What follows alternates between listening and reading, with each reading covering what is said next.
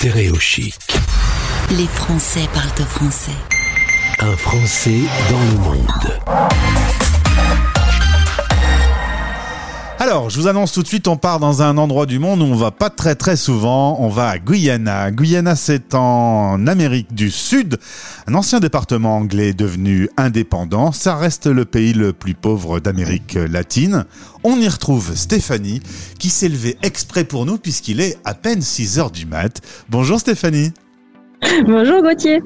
En direct sur ton balcon pour que la famille puisse faire dodo encore un peu, Yeto. Exactement. Notamment euh, le jeune Arthur euh, qui, euh, qui est. bah, il a quelques, quelques mois là, il a quel âge? Il a un petit peu moins de deux ans. Un peu moins de deux ans, voilà. Et donc tu t'en occupes toute la journée. On a fait la préparation d'une interview avec un Arthur qui avait très envie de faire de la radio. Merci d'être avec nous. Merci d'être avec nous. Tu es pas très loin euh, d'une partie qu'on connaît mieux, c'est la Guyane française. Là, c'est la partie plutôt anglaise qui fait partie du Commonwealth. Euh, avant d'y arriver, on va euh, revenir un petit peu aux origines. Tu es euh, originaire de Suisse francophone et assez jeune, tu veux vivre l'aventure en solo. Tu pars en Écosse. Tu avais envie d'aventure et de grands espaces.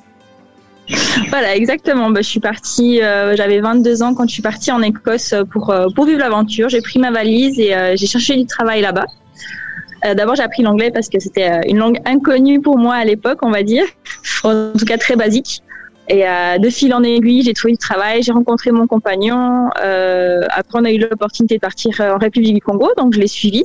Par amour, on fait un peu des folies, des fois un peu n'importe quoi. Ah ouais, à ce moment-là, carrément n'importe quoi. Donc euh, bah, après c'est vrai quand j'y repense, je me dis ah, j'ai quand même quitté quitté l'Écosse. Enfin, J'étais partie pour un an plus ou moins et en fait je suis jamais rentrée. Et ouais. Donc c'est mes parents qui ont été un peu surpris quand j'aurais dit que je pars au Congo. Et euh, on a fait un an au Congo. Après le Congo, on a eu la possibilité d'aller à Bucarest en Roumanie. Donc bah, j'ai suivi encore une fois parce que j'aime bien l'aventure. Et euh, on a eu notre petit garçon euh, justement en Roumanie. Et après on est arrivé à Paris alors c'était la destination que je ne voulais surtout pas. Et là, tu te dis, comme t'es suisse et que tu fais un an à Paris, t'es quasiment une expatriée en France. Voilà, bah, je l'ai, euh, je l'ai pris un peu comme ça quand même parce que bah, tout était nouveau, surtout la paperasse française, c'est, euh, c'est un peu un casse-tête. Ah ouais, j'imagine. Donc, euh, on a juste fait un an, euh, un an en France, donc le temps de, d'être à jour avec tout, qu'on est reparti pour arriver euh, ici à, Georgetown, au, Guyana. Donc, je pense que vous entendez les oiseaux derrière moi qui font un peu de bruit. C'est magnifique. En plus, tu m'as montré, il y a un lever de soleil, c'est très très joli. Georgetown, j'en parlais euh, hors antenne il y a quelques instants. Moi, je connaissais pour la fameuse tuerie de Jim Jones. Euh, si vous connaissez pas cette histoire d'un gourou incroyable, allez la voir sur YouTube. Euh, mais c'est vrai que Guyana est pas un endroit très touristique aujourd'hui, pas très développé sur ce plan-là. Euh, quand Oui. on t'a, ton mari bosse dans le domaine du pétrole. Euh, quand on t'a annoncé que ça allait être euh, Guyana, tu t'es dit oula. En fait, on a eu les deux, on a eu deux réactions. On était euh, trop cool, on y va parce qu'ils nous ont vendu le truc. euh, C'est dans les Caraïbes. Donc euh, première fois, ah bah dans les Caraïbes, on y va tout de suite. Et après, on s'est renseigné un peu sur le pays. Ben, en fait, c'est le, le pays, euh, bah, pas pour dénigrer, mais quand même le plus pourri des Caraïbes. Alors, faut quand même savoir que avec Stéphanie, quand on a préparé l'interview, je pense que t'es la plus mauvaise euh, ambassadrice du pays parce que à chaque fois que tu m'en parles, tu décris un truc incroyable. Par exemple, euh, l'eau, il y a pas de plage et l'eau, elle est boueuse. Voilà, exactement. Enfin, donc euh, on est sur euh, sur la côte atlantique, mais euh, il y a un mur parce qu'il faut savoir que le niveau de la terre, en fait, on est en dessous du niveau de la mer, donc ils ont construit un mur euh, quasiment sur toute la côte du pays. Et euh, il y a presque pas de sable. En fait, c'est de la boue et l'eau est marron parce que, ben, en fait, euh, il y a le 70% du pays est recouvert de l'Amazonie.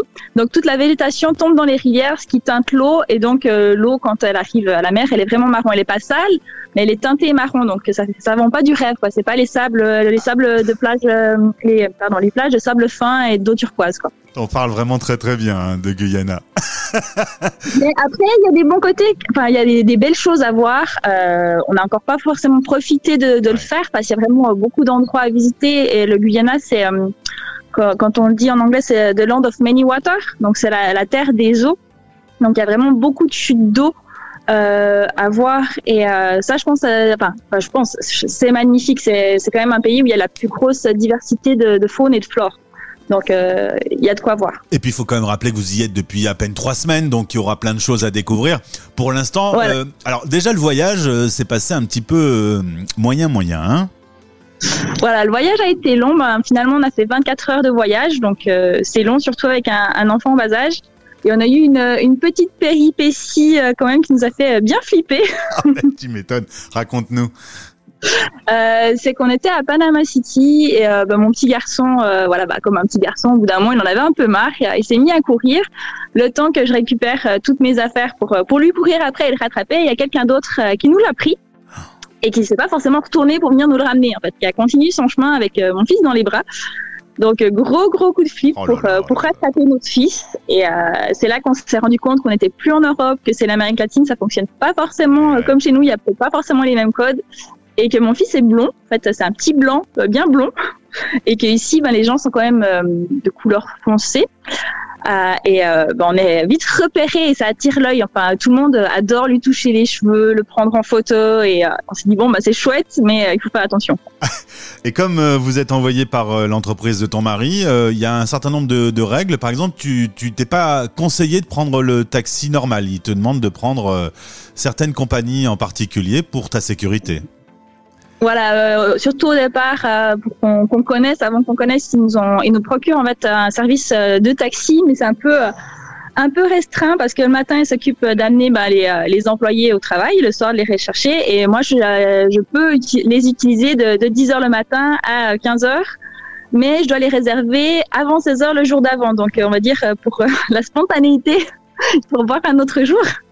C'est un peu étonnant quand même. Là, tu sais que tu fais de la radio, c'est-à-dire que ta famille euh, t'entend en Suisse. Elle va pas flipper?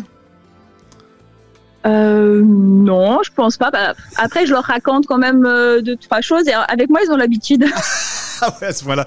T'es vraiment une aventurière dans l'âme. Hein. Quand tu dis que tu voulais vivre l'aventure, euh, t'as choisi à chaque fois. Enfin, t'as choisi. Hein, tu t'es retrouvé dans des destinations un peu inédites et, et l'aventure, tu l'as, quoi.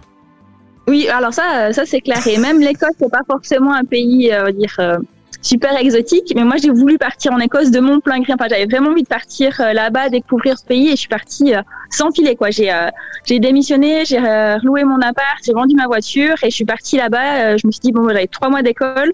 On verra si je retrouve du travail ou pas. Il faut d'abord que j'apprenne l'anglais. Et de fil en aiguille, bah, j'ai réussi à, à tout, tout mettre en place. Mais euh, pour, euh, pour les gens de chez moi ou pour ma famille, j'étais complètement folle. Ah ouais. T'es la seule dans la famille à aimer comme ça l'aventure et les voyages?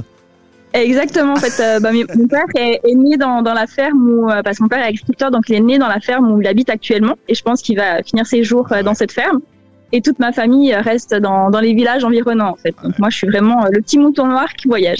T'es le cas exceptionnel. En tout cas, euh, tout juste arrivé, euh, forcément l'expatriation, ça nécessite une phase d'acclimatation dans tous les cas. Oui, c'est sûr. Bon, eh ben on va attendre un petit peu parce que je suis sûr que tu trouveras plein de choses chouettes à vivre là-bas. Oui, oui, alors ça, je suis sûre. Pour l'instant, c'est vrai que j'ai un peu euh, mal vendu, on va dire, le Guyana, mais euh, on a aussi pas mal de, choses à regarder parce que là, on est en logement temporaire, donc il faut qu'on trouve un logement, enfin, qu'on trouve une maison, qu'on regarde pour une crèche euh, assez sécurisée quand même pour mon fils. Donc c'est pas mal de, de, choses, on va dire, pratiques à faire qui sont pas forcément toujours fun.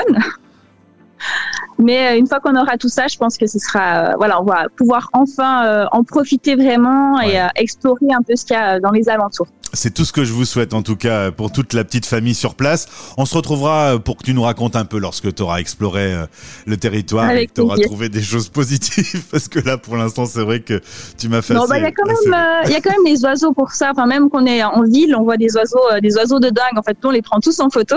Ah ouais, bah ouais. Et, les gens ils font même plus attention parce que c'est comme chez, si chez nous on prenait que des photos de moineaux hein. Ouais. Mais euh, nous, on les trouve juste exceptionnels. Donc euh, rien que ça, on se dit, euh, c'est quand même, c'est quand même génial. Donc on a de la chance. Et Stéphanie, on se retrouvera très rapidement puisque tu as décidé de te mettre à ton compte. Tu es auto-entrepreneur et tu travailles la cuisine thérapie. Oui, exactement. Et ça, on creusera dans les détails. Je ne connais pas, donc je vais vouloir que tu m'en parles. On se retrouvera prochainement. merci de t'être réveillé pour Stéréo Chic, la radio des Français dans le monde. Et belle journée. On va écouter les oiseaux. Ils sont encore là, les oiseaux? Euh, oui, oui, ils sont encore là. Mais en tout cas, merci beaucoup et je vais, je vais me taire pour les laisser écouter. On va écouter. Ah bah, ils n'ont pas envie de faire de la radio. Stay tuned. Voilà, Les Français parlent au français. Les Français parlent au français. En direct à midi, en rediff à minuit.